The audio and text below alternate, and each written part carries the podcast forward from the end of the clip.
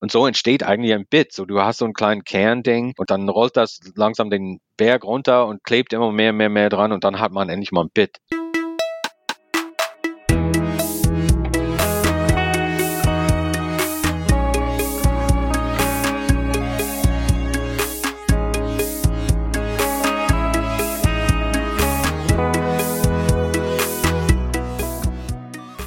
Herzlich willkommen bei Setup Punchline. Mein Name ist Bernhard Tiergeist und das ist ein Podcast über Stand-up Comedy. Ich lasse Comedians über eines ihrer Bits sprechen. Das ist ein kurzes thematisches Segment an Witzen. Zuerst hören wir immer eine Live-Aufnahme davon und dann kommen die Comedians und erklären uns, warum die Nummer gebaut ist, wie sie ist. Ein kleiner Hinweis, weil ich manchmal Mails dazu kriege, das Ganze hört ihr nicht als Gespräch, sondern als Monolog des jeweiligen Gastes. Heute ist das Drew Bulkley. Drew stammt aus den USA und lebt mit einer kleinen Unterbrechung seit knapp 20 Jahren in Deutschland, die meiste Zeit davon in Berlin. Und er macht seit mindestens acht Jahren Stand-up. David Stockenreitner hat ja letzte Woche davon erzählt, dass er seine Behinderung auf der Bühne immer ansprechen muss, weil das Publikum sonst einfach irritiert ist. Ähnliches kann Drew bei sich beobachten.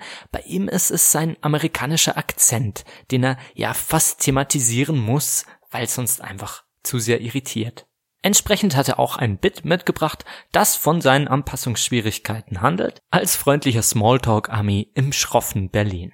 Die Aufnahme stammt aus dem November 2019 aus dem Mad Monkey Room in Berlin. Jetzt viel Spaß mit Drew Bulkley.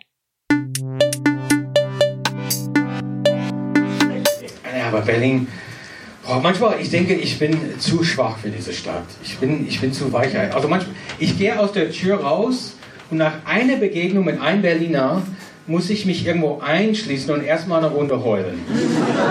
Manchmal stehe ich auf morgens, ich denke, oh, ich bin so schön gut ausgeschlafen, das wird bestimmt ein guter Tag. Ich gehe in der Bäckerei gegenüber von uns rein, ich sage zu dem Typ hinter der Theke so, hey, schönen guten Morgen. Der sagt, ja, muss ja.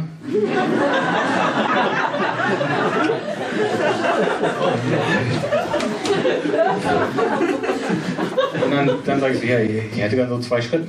Und dann dreht er sich um für die Schritte und ich denke, hey, nee, du bist gut ausgeschlafen, Drew, bestell mal was Besonderes, was Besseres. Und ich sage, sorry, sorry, nicht zwei Schritte. Ich hätte lieber so ein Sesambrötchen und so ein Mohnbrötchen. Und dann dreht er sich um so, ja, warten jetzt! oh. Oh. oh nee, ich frühstücke heute lieber nicht.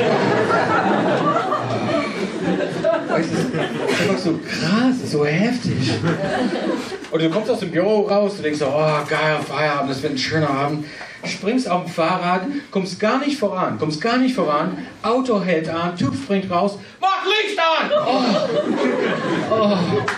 Ich, ich habe eigentlich Licht auf mein Fahrrad, aber ich könnte nicht sehen, ob es an war oder nicht, wegen den ganzen Tränen in meinen Augen. Ist einfach jeden Tag was Neues im Ende. Aber neulich äh, war ich in Wilmersdorf. Also ich traute mich noch nicht ganz in Dorf, aber ich war in Wilmersdorf. Wollte sehen, wie es den feinen Leuten zugeht. Bin dann wieder in der Bäckerei rein, Bäckermann in der Pariser Straße, bin da reingegangen und die haben so geile Spiegeleinrutschen. Ich dachte, oh, das sieht gut aus. Aber ich bin moderner Typ. Ich kann nicht Eier essen von Hühnern, die ihr ganzes Leben verbringen müssen, wie japanische U-Bahn-Fahrer, weißt du? Ich brauche Eier von Hühnern, die Zeit und Platz haben, ihre Eier zu legen. So. Ich brauche solche Hühner so. Das ist für Joe. Das sind meine Hühner. Deswegen bin ich da in Bäckermann reingegangen. Ich sagte zu die Bäckerei-Fachverkäuferin hinter die Theke. Ich habe gesagt, hey, sorry, äh, sind das Bio-Eier? Und dann sagt sie, nee, das sind keine Biereier. Fuck ist ein Biereier? Leute, ich habe es jetzt inzwischen gegoogelt. Bierei gibt es nicht. Also ich habe keine Ahnung, was sie dachte, was ich dachte, das ist eine Frage. Existiert nicht. Aber ich sagte, okay, du bist kein Muttersprachler, das ist dein Akzent. Red langsam und deutlich. Ich habe gesagt, nein, sorry. Sind das Bio-Eier? Ich habe Ihnen gesagt, das sind keine Bio-Eier.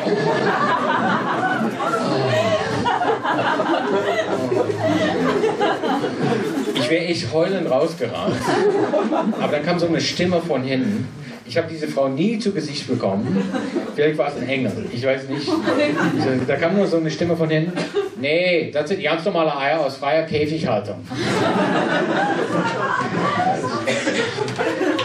runtergeguckt auf die erste Frau und die so, ja, warte jetzt! Oh. Ganz schnell Käsebrötchen bestellen. Die Rettung im Not. Ich wohnte, glaube ich, äh, zwei oder drei Jahre hier und äh, das Berliner Schnauze hat mich echt fertig gemacht, die Berliner Schnauze. Und äh, ich sagte so, weißt du was, Drew? Vielleicht bist du nach Berlin berufen worden, die Berliner Manieren beizubringen. ja, ja, ihr ahnt schon. Äh, ich habe es geglaubt. Und dann bin ich hier um die Ecke in so einen Heimwerkerladen gegangen und bin da rein, äh, bin zu der Frau, ich habe gesagt, ja, ich brauche ähm, so vier Schrauben und sechs Nägel. Und sie hat sich umgedreht, wollte es gerade holen. Ich so, ah, nein, nein, nein, nein, das sind sechs Schrauben und vier Nägel. Und dann hat sie sich umgedreht so, ja, warte jetzt! Oh, ich bin fast so trip. Ich dachte, nein, nee, Drew, das ist jetzt dein Moment, das ist jetzt deine Zeit. Ich habe mich aufgerichtet, erstmal tief Luft geatmet. Glaube, ein Licht kam an von oben. Dann habe ich gesagt, ja, hey, sorry, warum sind Sie gerade so unhöflich zu mir? Und dann wurde sie richtig unhöflich. Es war zurück, bis alle Kunden hinter mir so außen lang gepustet wurden, alle Fenster kaputt. Aber es ist gar nicht so schlimm, weil jetzt steht da auf der Prinzallee ein Denkmal zu mir, da steht so, warten jetzt.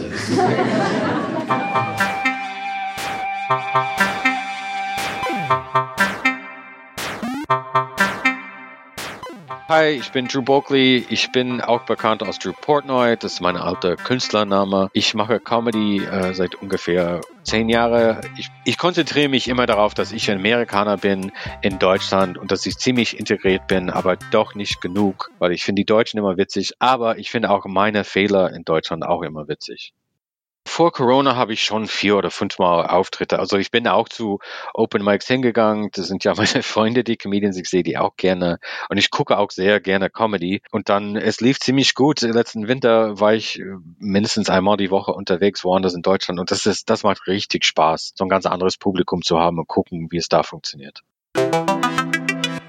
gibt die Dick Van Dyke Show, heißt das in Amerika. Und das war einfach stinknormale Familie in Amerika. Der Vater geht jeden Tag arbeiten, kommt nach Hause und es war witzig. Es war Sitcom, uralte Sitcom Dick Van Dyke Show. Und Dick Van Dyke ist tatsächlich groß geworden in der Nähe von da, wo mein Vater groß geworden ist. Und er hat genau den gleichen Akzent wie mein Vater. Das wurde mir erst viel später äh, bewusst. Und ich dachte als Kind, hier ist diese super witzige Familie und der Typ redet genau wie mein Vater. Das heißt, mein Vater kennt ihn bestimmt. Und deswegen ist mein Vater auch witzig. Deswegen war Comedy immer so ein Teil in meinem Gehirn, wo ich dachte, ja, ich bin praktisch mit Dick Van Dyke groß geworden. Comedy ist immer da.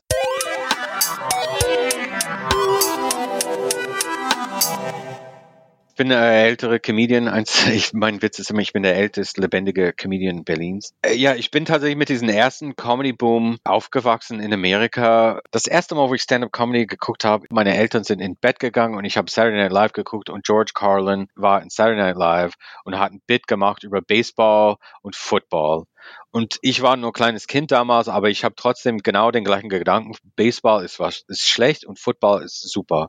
Und er hat das genau gemacht. Und ich dachte, hey, Comedy ist was super cooles. Das ist so witzig. Und dann kam dieser Cabo Fernsehen und die haben Content gesucht und haben dann jeden Comedian in LA ein Special gegeben. Und wir saßen da jeden Nachmittag vor der Glotze und haben diese Specials geguckt. Und das ging weiter dann auf der Uni diese Comedians haben sich entwickelt, dann hatten die Shows bei MTV, The Half Hour Comedy Hour und wir haben die alle gesehen. George Carlin, Steve Martin, Sketch Comedy mit Lily Tomlin. Ich habe einfach alles mitgenommen. Carol Burnett. Ich weiß nicht, ob man die überhaupt hier in, in Deutschland kennt. Dann ist dieser 90er, dass es in den 90ern abgekühlt ist, das habe ich erst im Nachhinein gelernt. Das wusste ich gar nicht, weil ich bin immer noch zur Comedy gegangen, habe immer noch Comedy geguckt, habe es immer noch geliebt. Und deswegen, ich wusste das gar nicht, dass das passiert ist.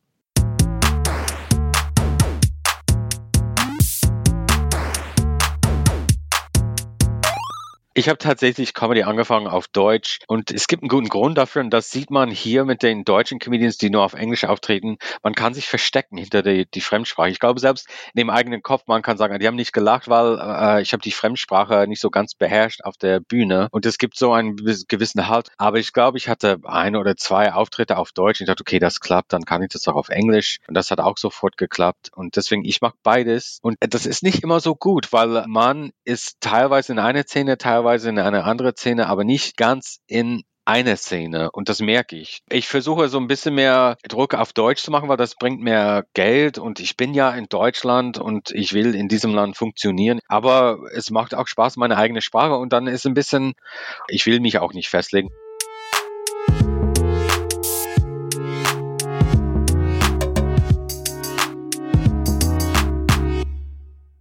Man lernt äh, verschiedene Publikums kennen. Man kann sagen, ah, das ist hier jetzt ein, so ein gebildetes deutsches Publikum. Die werden die Witze mögen und die Witze mögen. Der Unterschied in jetzt und damals ist, dass ich muss gar nicht meine ganze Setliste jetzt aufschreiben. Ich brauche nur vorher ein bisschen überlegen, ah, diesen Witz will ich probieren, diesen Witz will ich probieren und vielleicht diesen neuen Witz dazwischen. Ich kann nur so ein bisschen überlegen und dann auf die Bühne gehen. Und wenn ich auf die Bühne stehe und merke, okay, diesen Set, das wird nichts, da kann ich jetzt wechseln. Und früher könnte ich das gar nicht. Also ich musste einfach meine Setliste fest aufschreiben, ich muss es mir irgendwie ins Gehirn brennen und dann musste ich das eins nach dem anderen abklappern auf die Bühne. Aber das, das ist nicht mehr so nötig. Ich bin jetzt ein bisschen eigenständiger auf die Bühne so. Also ich, man ist immer eigenständig auf die Bühne, aber ich habe das Gefühl, dass ich eigenständig bin. Ich kann mir halt ein bisschen im Publikum angucken und merken, wo ich jetzt hin soll oder wo nicht. Wenn ich einen Witz über, keine Ahnung, George Bush bringe und die lachen, dann merkst du, okay, dann kann ich ein bisschen in die Richtung gehen. Manchmal bin ich ein bisschen ruhiger und versuche auf den Wortwahl zu achten und manchmal bin ich einfach ein bisschen mehr Clown, versuche ein bisschen mehr zu tanzen. So mehr Gesten, einfach so mehr, äh, mehr Mimik, mehr, sagt man, Act-Out in, in, in Comedy-Jargon, aber ist nicht so mein Ding. Aber ich finde manchmal, wenn das Publikum Comedy kennt oder ähm, ein bisschen was beigebracht haben will, dann, dann sehen die das so, ach so, der will jetzt nur der Clown. Ich will jetzt nicht bei einer Karnevalsitzung sein. Ich will tatsächlich ein bisschen, ja, Kabarett vielleicht oder einfach so ein bisschen, ich weiß, er kann was mit Rodner, der muss da nicht tanzen.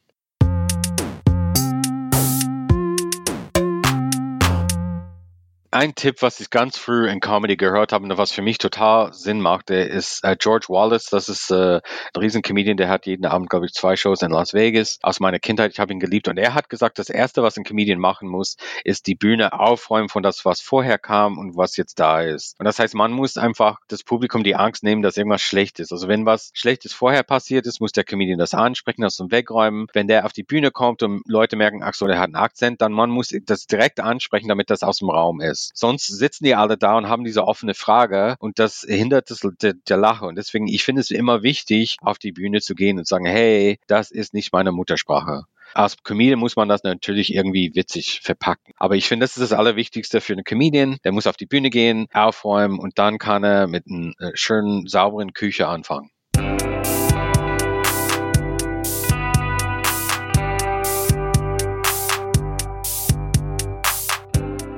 Ganz am Anfang kommt das Ding, wo ich sage, ich glaube, ich bin zu schwach für Berlin. Und das ist ein Ding, was ich seit jeher denke an Deutschland. Ich denke, warum? Weil es ist tatsächlich so, es, es nagt an mich manchmal. Es ist schwierig für mich manchmal, wo die Leute so heftig, nicht nur direkt, sondern manchmal böse sind. Kommt mir böse rüber. Ich finde es hart in Deutschland. Ich finde es unnötig hart. Man muss nicht immer alles sagen, was man denkt. Und natürlich in Amerika geht es zu weit. Wir sind zu freundlich. Dann irgendwann mal bin ich einfach auf die Bühne und ich habe gedacht, sag es einfach. Und ich habe gesagt, ich glaube, ich bin zu schwach für Berlin. Und und ich saß nicht aus Witz. Ich wollte da, ich wollte gucken, was danach kommt aus Witz. Aber natürlich ist der Raum explodiert. Und dann habe ich gemerkt, aha, da ist er. Und dann hatte ich diesen anderen Teil ganz am Ende, mit dem ich dachte, ich bin hier, um Manieren beizubringen. Und dann musste ich was dazwischen zusammenbauen, damit es zu einem kompletten Bit wurde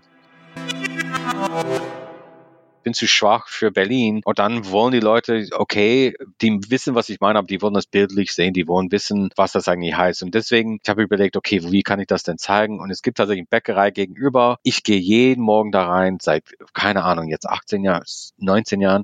Und jeden Tag tun sie so, als ob die mich nicht kennen. Die behandeln mich wie Scheiße. Und deswegen, ich habe das ausgedacht. Diese Situation gibt es nicht unbedingt, wo ich sage, hey, das will ich nicht, will was anderes. Aber es gibt schon, wo du sagst, oh nee, ich brauche eigentlich noch mehr Brötchen, dann, äh, dann kommt so ein riesen, oh, ich muss jetzt, jetzt muss ich noch eine größere Tüte holen oder so. Man wird einfach schlecht behandelt. Und dann habe ich gemerkt in meinem Set, dass ich äh, Klischee, ich versuche nicht so Klischee-Witze zu machen oder Witze, die es überall gibt, aber die funktionieren doch. Also ist, und deswegen, man kann die abends mal ein bisschen wie, wie Salz da reinstreuen. Deswegen der zweite Witz oder der zweite Beispiel ist, mach Lichter an dein Fahrrad das habe ich da drin, dass ich aus dem Büro komme und die schreien, mach Licht an. Das ist nicht so passiert. Aber klar, man wird immer angeschrien, das Licht am Fahrrad dann zu machen. Ich dachte, okay, den Witz kennt man von 40 anderen Comedians, aber das nehme ich auch einfach mehr rein, damit das ein bisschen länger hat, damit das nochmal bildlich ist. Dann wissen die Leute, ich leide wirklich hier in Deutschland. Und die leiden auch ein bisschen mit mir mit in dem Moment.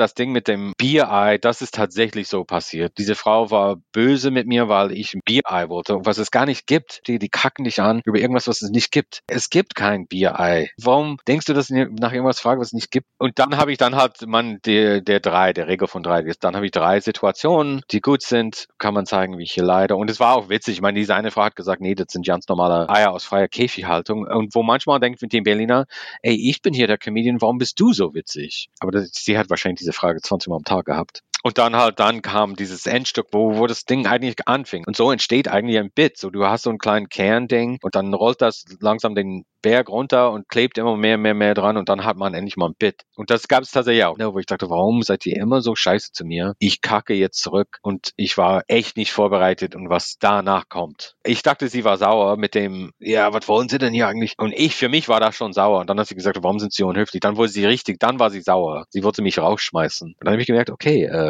puh, die Berliner können doch noch weiter.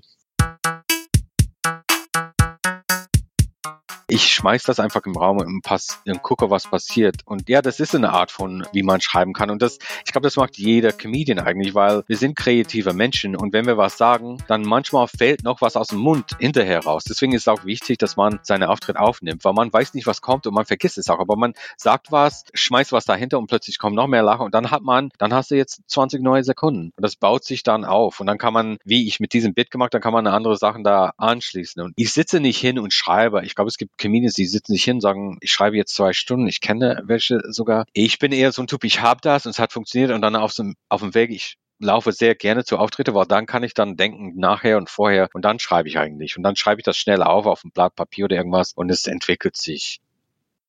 Es gibt auch ein Endstück, also ich sage, ich gehe da rein und dann, ich sage, warum sind Sie unhöflich zu mir? Und sie tickt aus. Und dann normalerweise sage ich auch, in dem Moment habe ich gemerkt, eigentlich im Vergleich zu das, was die können, sind die Berliner ziemlich höflich. Und irgendwie das klappt nicht immer. Und ich weiß nicht, ob das mit meiner Energie zusammenhängt oder wie ich das erkläre, aber es klappt nicht immer. Und wenn ich nicht so hammer ankomme an dem Abend, dann verliere ich Selbstbewusstsein und dann lasse ich das einfach.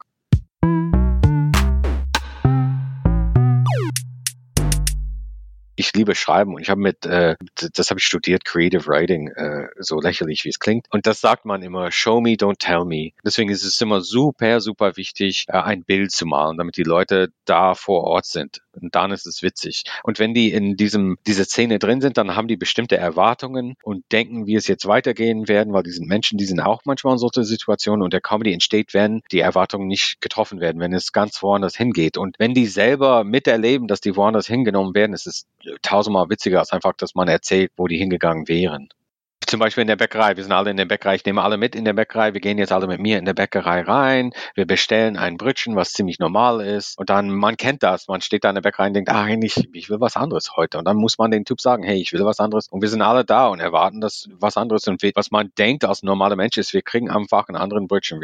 Kriegen das, was wir bestellt haben. Aber stattdessen kriegen wir einen Anschiss von dem Typ und das hat man nicht erwartet. Und das ist das Comedy. Also das, was Comedy ist, ist immer das Unerwartete erleben.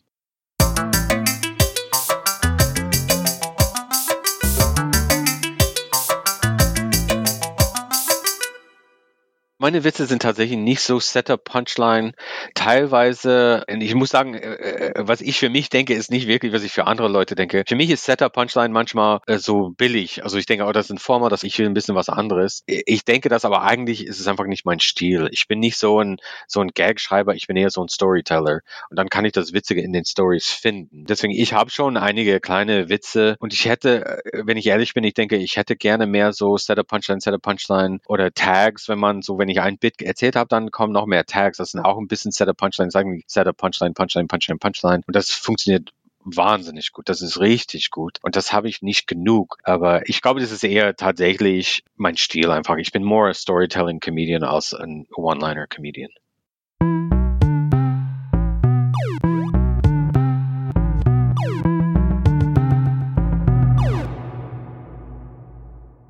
Früher Comedy war tatsächlich viel mehr Handwerk, viel mehr Setup Punchline. Es gab mehr witzige Charakteren, so quirlige ähm, Howie Mandel zum Beispiel, Bobcat Goldthwait. Da waren auch ein paar weibliche, die so, die waren eigentlich Clowns, aber dann ein bisschen Einblick in ihren Leben. Und äh, wie es sich entwickelt hat, ist, ich glaube, diese Storytelling-Comedians, was ich richtig liebe an Comedy, ist, dass man Einblick in dem Leben von jemandem kriegt. Es kann jemand wie Jerry Seinfeld, so ein stinknormaler weißer Typ aus New York, zumindest siehst du wie ein New Yorker, das die Welt erlebt. Aber was ich viel spannender finde, sind Minderheiten, ganzen Urban Comedy Sparte. Und das sieht man auch Chris Rock, Dave Chappelle, deswegen sind die so groß geworden. Und was ich richtig feiere und ich glaube viel mehr Leute sondern das sind weibliche Comedians. Das ist eine Welt, den kann ich gar nicht erfahren. Da, da, da darf ich nicht, das kann ich nicht rein. Und die geben mir einen Einblick da drin. Und das ist, das ist eine richtige Bereicherung, finde ich. Du darfst eine intelligente Frau zuhören. Niemand kann sagen, hey, warum verbringst du so viel Zeit mit dieser Frau? Du, du darfst es. Das, das finde ich ist ein Geschenk und richtig spannend. Und ich glaube, da, da hat Comedy sich entwickelt. Es ist weg von einfach, ich stehe hier auf die Bühne und erzähle Witze, wie im Vaudeville damals,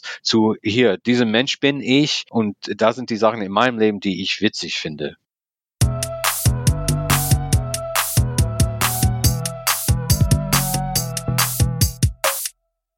Das große Problem, was ich immer gesehen habe mit Comedy in Deutschland, dass man Schub, ähm, Schubladendenken ist. Und wenn wir sagen Comedy in Amerika, das denkt ein ganz breites Spektrum ab. Also das ist äh, von Sketch sogar zu lustigen äh, Storytelling oder Poetry Slams. Da in unserem Kopf, das ist alles Comedy, das gehört alles in Comedy. Aber in Deutschland, wenn man Comedy sagt, ist es diese bestimmte Art von Stand-up. Eigentlich muss man alles meinen. Und deswegen alles wird in der Schublade. Es gibt Stand-up, dann, wenn du genug graue Haare hast, darfst du Kabarett machen, dann wenn das Comedy-Szene dir nicht setzt, dann machst du Poetry Slam und alle diese Dinge, das sind so äh, chinesische Mauer dazwischen. Felix Lobrecht hat es geschafft von Lesebühne zu Comedy und das ist ein Fehler, dass es, dass es nicht fließen kann, dass, dass jemand zum Stand-Up-Comedy, wenn man plötzlich beim Lesebühne ist und sieht, ah, der Typ ist richtig witzig, sagt, hey, komm zu meiner Stand-Up-Bühne und mach mal dein Ding da. Das ist immer diese strikte Trennung und es geht in beide Richtungen. Die Com Comedians sind ein bisschen hochnäsig, die anderen gegenüber und die Lesebühnen und Poetry Slam sind hochnäsige Comedians gegenüber und das ist, glaube ich, ein Fehler und das ist das Problem, wenn das Publikum, die die ganze Begrifflichkeit nicht kennt, sieht nur Comedy und das ist nicht so eine breite Basis, dann ist das natürlich nicht so ganz so gut. Es wäre viel besser, wenn man sagt, wir sind alle Performer, wir sind alle kreativ und witzig ist, wo man lacht. Und das soll man ein bisschen mehr honorieren und sagen, okay, der reimt, der hat diesen komischen Tonfall wie auf der Lesebühne, was mich super nervt, aber die Leute lachen und selbst ich lache. Und dann muss ich sagen, okay, äh, das ist doch Comedy.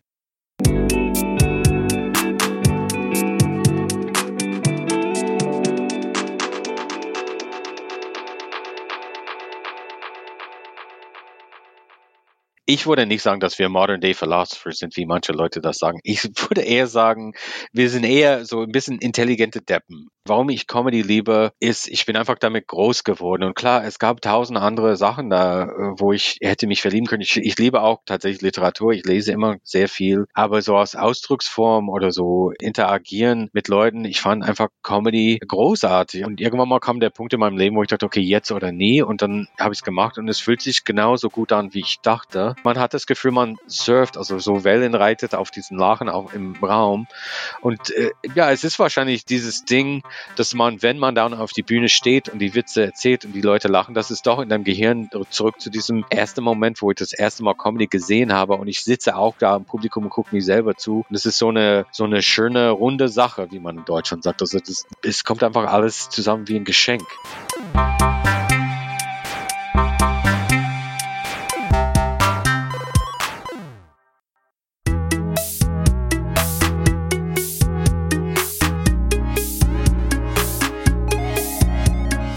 Das war Drew Bulkley mit seinem Bit über die unhöflichen oder ja, doch gar nicht mal so unhöflichen Berliner. Ich freue mich sehr, dass er heute bei mir war. Von Drew haben wir eine Aufnahme aus dem November 2019 gehört. Welche Show, wusste er selber nicht mehr so genau. Auf jeden Fall war es wieder einmal im Mad Monkey Room in Berlin. Das Bit gibt's online leider nicht zum Nachhören, dafür aber auf YouTube noch ein paar andere Clips von Drew. Ihn selbst findet ihr bei Facebook oder Instagram und er schreibt auch seinen Blog über seine Eindrücke als Amerikaner in Berlin. Den findet ihr unter www.berlinerisch.com. Alle Links findet ihr wie immer aber auch in der Beschreibung der Folge. Der Podcast ist Teil von www.setup-punchline.de, dem Magazin für Stand-up Comedy. Empfehlt den Podcast weiter, das freut mich sehr. Genauso freut mich übrigens, wenn ich Nachrichten bekomme. Wie über Stand-up gesprochen wird, wird ja immer noch verhandelt. Es hat sich noch nicht so eingependelt wie bei Literatur oder Filmen. Umso schöner also, wenn es da einen Diskurs gibt, an dem sich möglichst viele beteiligen. Also schickt mir gerne eure Gedanken, Fragen und Anregungen dazu. Bis zum nächsten Mal. Mein Name ist Bernhard Hiergeist und das war Setup Punchline, ein Podcast über Stand-up Comedy.